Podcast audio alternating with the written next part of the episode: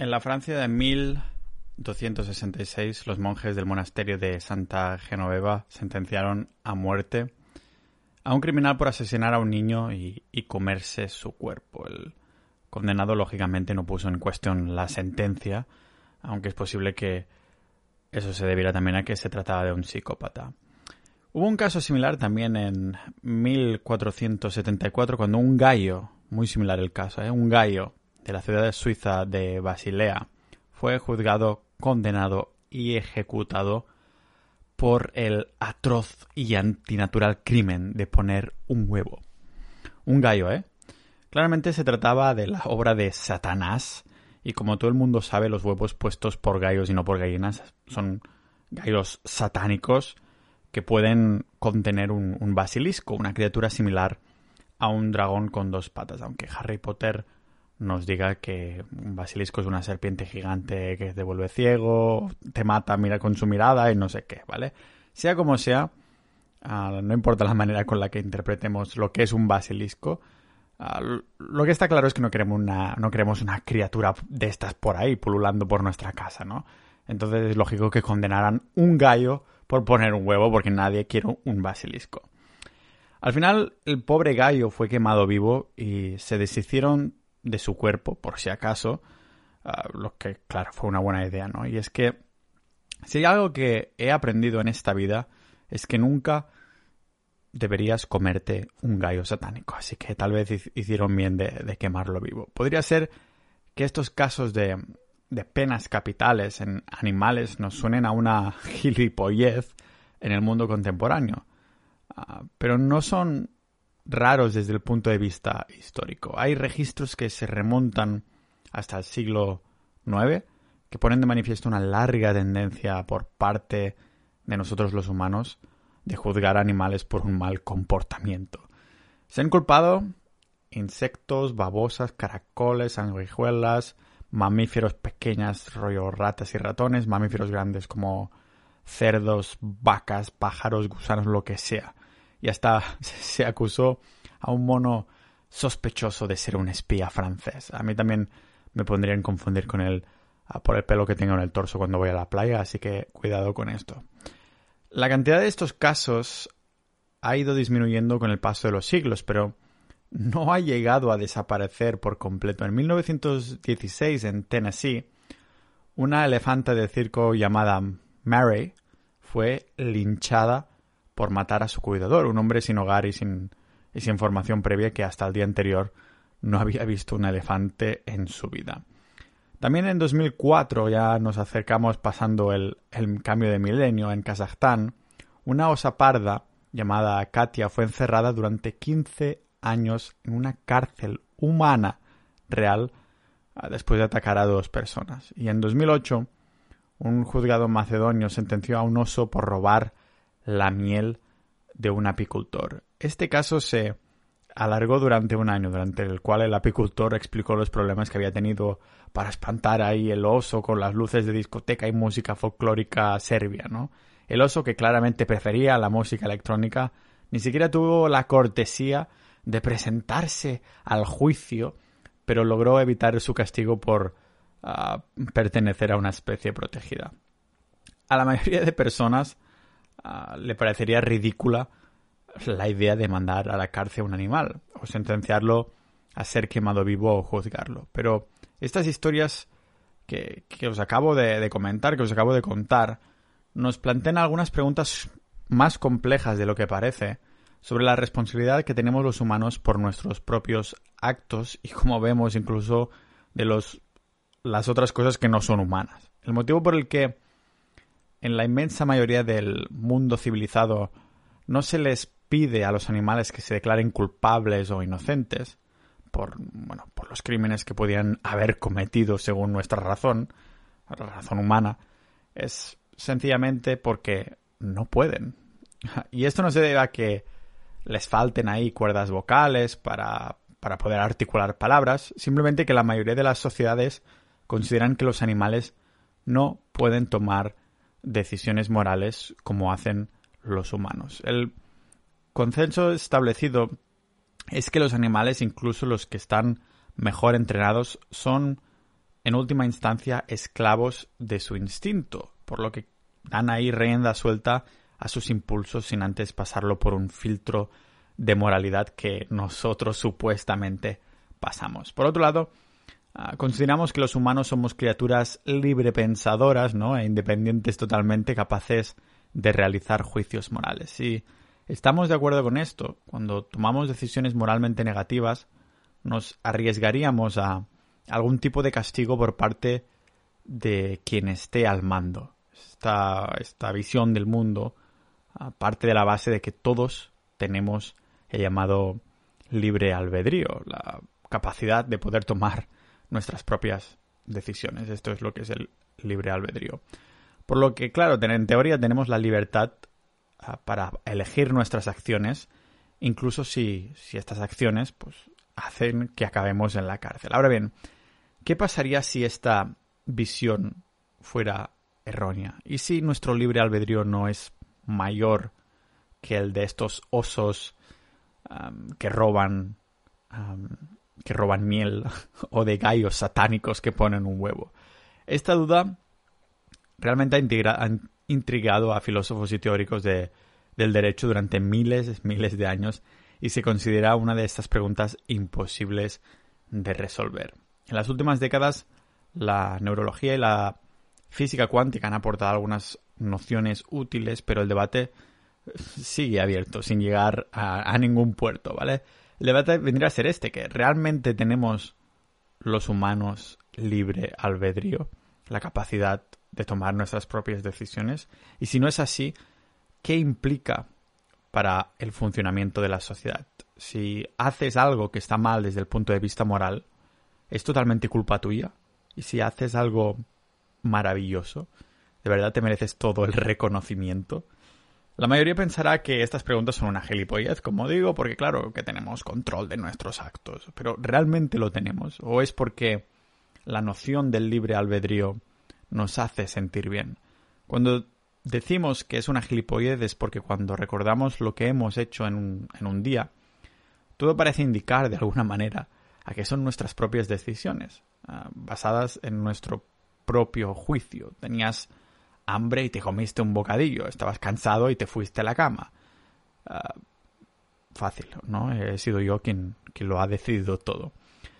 Pero la cosa se pone interesante, la cosa no está tan clara si estamos de acuerdo con el llamado determinismo casual, que es la creencia de que todos los eventos están completamente determinados, de aquí determinismo, ah, por alguna causa anterior. A su vez, ah, claro, esta causa fue causada por algo, que fue causada por otra cosa, que fue causado por otra cosa y así sucesivamente hasta el infinito y más allá. En otras palabras, no hay mm, opciones ni, ni decisiones, sino una cadena infinita de causas y efectos que se remonta al origen del universo. De esta manera, crees que eliges comerte un bocadillo, pero esa elección viene determinada por un conjunto de, de factores que, que escapan al control de, nuestra conciencia y que garantizan que, no sé, comernos ese bocadillo sea inevitable. Según este determinismo, entonces, la, percepción de que tú juegas un papel independiente a la, a la, en esta sucesión de los eventos no es más que una ilusión.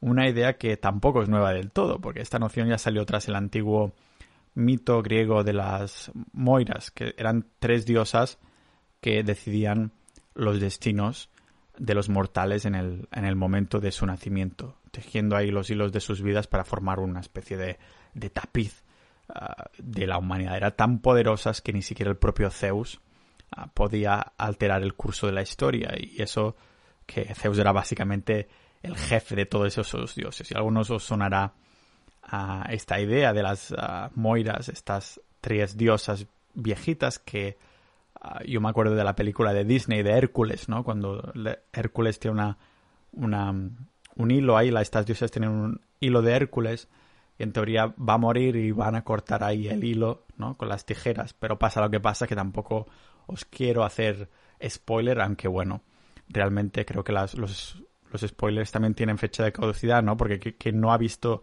Hércules de Disney son ya años, que lo veía yo en VHS. ¿vale? Pero igualmente, aparte de estas moiras, existen también ideas parecidas en la mitología nórdica, en el paganismo germánico, en la mitología romana o incluso en, en Macbeth, ¿no? La obra de Shakespeare. Según la mitología china, hay un hilo rojo invisible que conecta el destino de dos personas nacidas eh, para, para que estén juntas tarde o temprano, ¿no? Una idea súper romántica. La mayoría de las grandes religiones del mundo también tienen sus versiones de, este concepto en el cual, bueno, Dios o yo qué sé, la entidad omnisciente y todopoderosa que sea, pues ha decidido lo que va a ocurrir a lo largo del tiempo o, al menos lo conoce de antemano. El destino sigue, ah, digamos, siendo un concepto recurrente incluso aquí en, en Occidente, es que muchas personas que se consideran a sí mismas como agnósticas o ateas, han tenido al menos una experiencia, todos lo hemos pasado creo, al menos una experiencia que, parecía demasiado increíble como para haber um, ocurrido por azar, parecía algo que debía haber ocurrido por algún motivo en concreto, ¿no? Como que todo ha llegado a ese momento. Pero lo que tenemos que tener en cuenta es que el destino no es lo mismo que el determinismo. Digamos que la creencia en el destino es un tipo de determinismo llamado fatalismo, que afirma que, bueno, que todos estos eventos están establecidos ya de antemano normalmente por algún tipo de, poder superior, rollo Dios o el universo.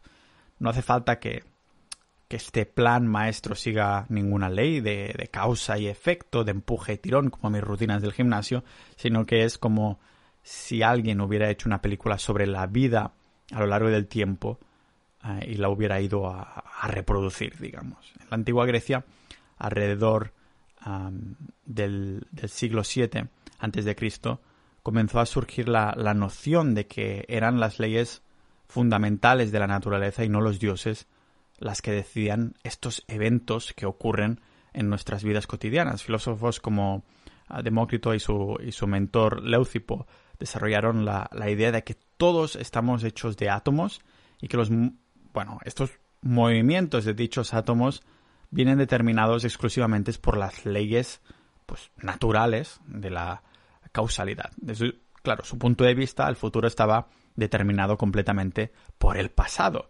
A medida que se fue ampliando, pero nuestra, nuestra comprensión del mundo natural y de las leyes que lo gobiernan, este determinismo fue pues fundamentándose cada vez más en las disciplinas científicas que, fueron surgiendo.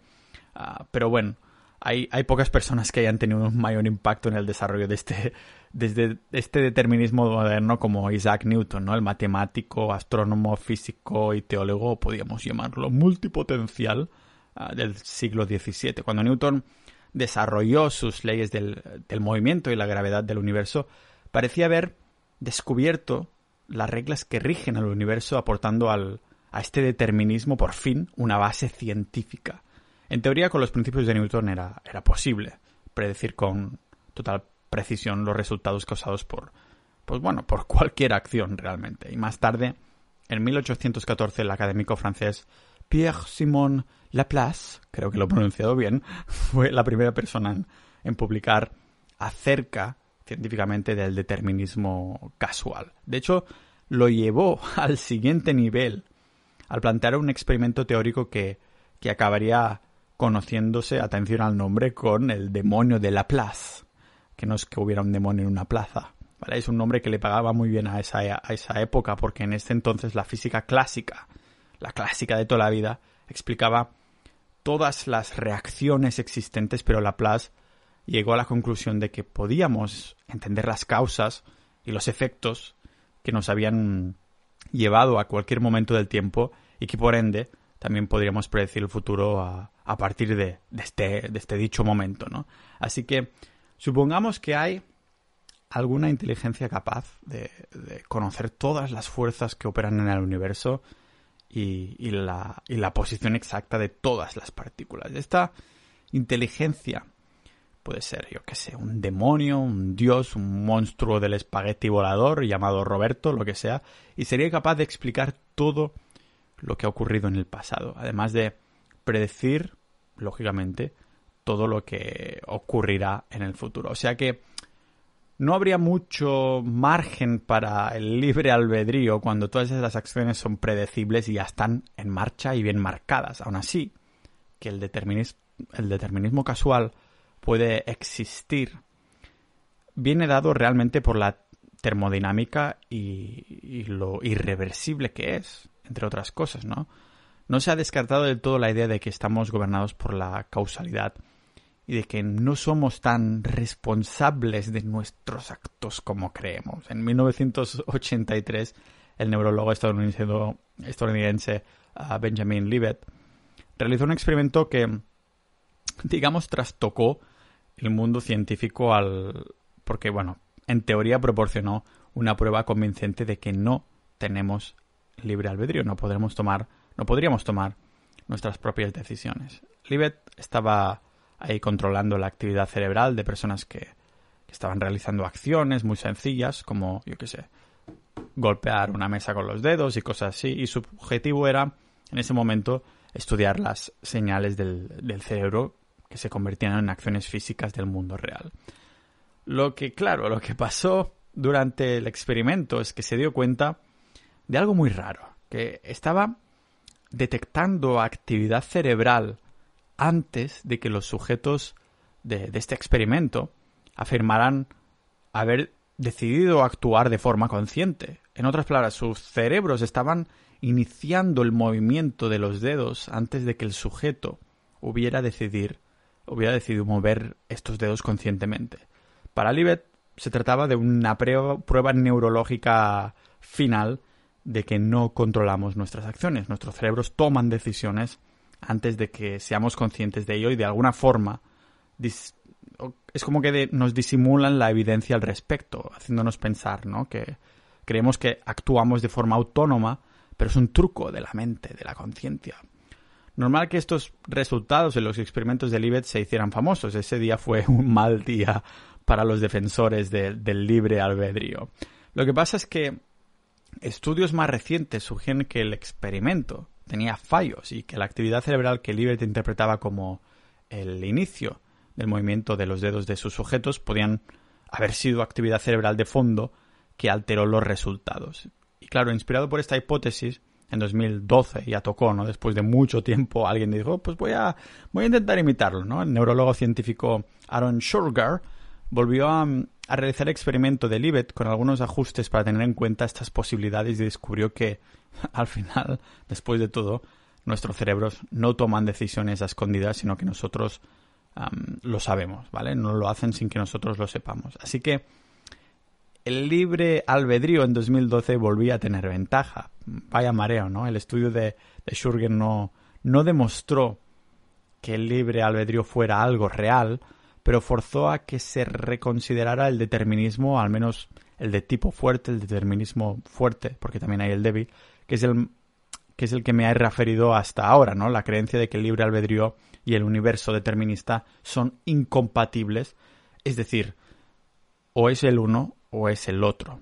Y eso lo hablaba con el profesor David Joe um, cuando vino a hablar del universo, que fue una de las conversaciones para el podcast con un invitado que, que, me dejó la mente más quemada, ¿no? En el sentido de que tenía que pensar y escuchar muy bien cada palabra que David Joe comentaba, ¿no? Y en una de estas cosas, lo que me acuerdo que me comentó en el episodio David Joe, que podéis buscar por ahí, Pau Ninja David Joe, y os aparecerá el episodio, comentaba que ah, en teoría el secreto, esto del secreto, no puede no podría existir, ¿no? Porque entonces estaría aceptando que es determinista.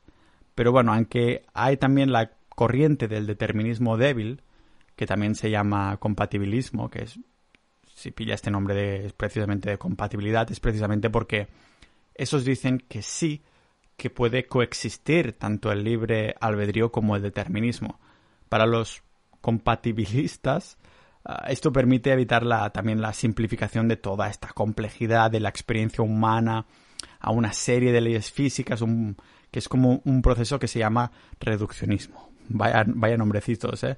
Ah, también, claro, permite considerar la incertidumbre que, digamos que plantea la, física cuántica. Pero ya nos meteríamos aquí en un charco de conceptos técnicos y cosas así que me tendría que meter a, cada uno, intentar de hacer de mama pájaro y buf, ya estoy hasta, hasta el gorro, ¿no? De tanto concepto técnicos. O sea, para resumir un poco esto, el determinismo fuerte tiene sus raíces en estas leyes de la física clásica. Lo que pasa es que estas reglas no se aplican a nivel cuántico. Es que es un problema bastante, bastante inoportuno que resulta ser uno de los grandes problemas que queda por resolver precisamente en la física. Y los científicos todavía deben ahí encontrar esa una, una teoría del todo que explique cómo funciona el universo desde lo más grande hasta el nivel más subatómico. Pero hasta entonces deben aceptar estos, estos científicos que el mundo cuántico y el mundo a, gran escala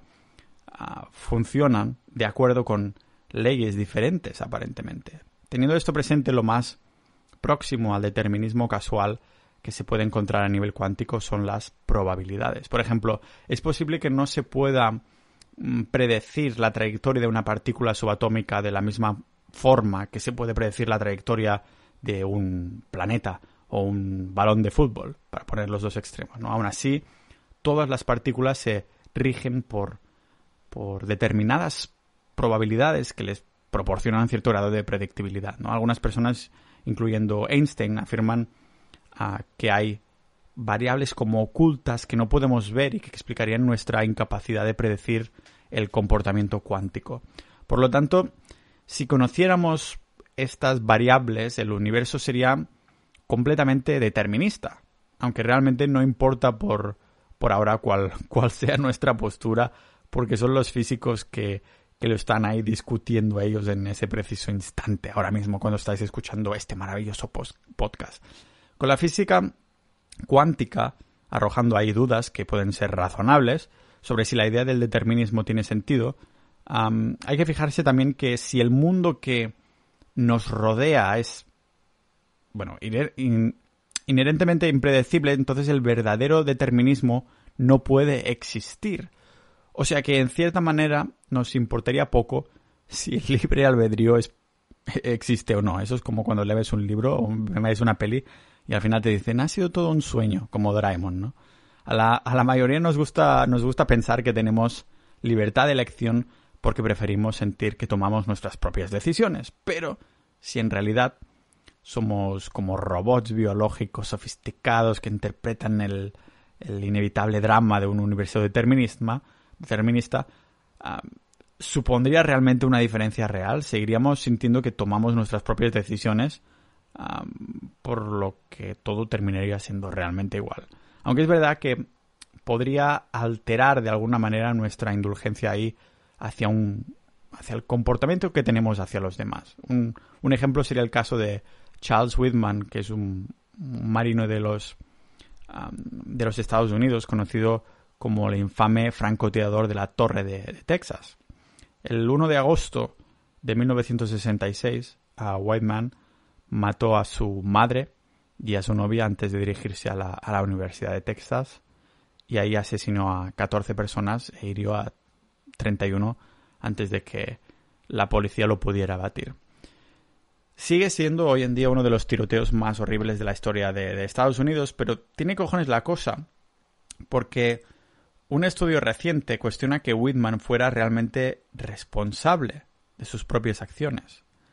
Parece una paradoja, ¿no? Pero los, médicos que realizaron la, autopsia del cuerpo de Whitman encontraron un tumor cerebral que presionaba su amígdala, una parte del cerebro que, bueno, es crítica para que regulemos las emociones y, controlemos el comportamiento. Así que Whitman fue, en este estudio, uno de los 17 casos analizados ah, que examinaba ejemplos de actos criminales cometidos por personas que tenían, de hecho, lesiones cerebrales. Incluso, aunque los um, sujetos del estudio tuvieran lesiones cerebrales en distintas partes de su cerebro, estas lesiones se encontraron en lugares conectados con un sistema neurológico conocido como la red asociada a la criminalidad. Son muy originales los científicos. Y esta red está muy vinculada con estructuras cerebrales relacionadas con la pues bueno, con la toma de decisiones y el juicio moral, por lo que los investigadores creen que las alteraciones de estos, de estos sistemas de cerebro podrían haber sido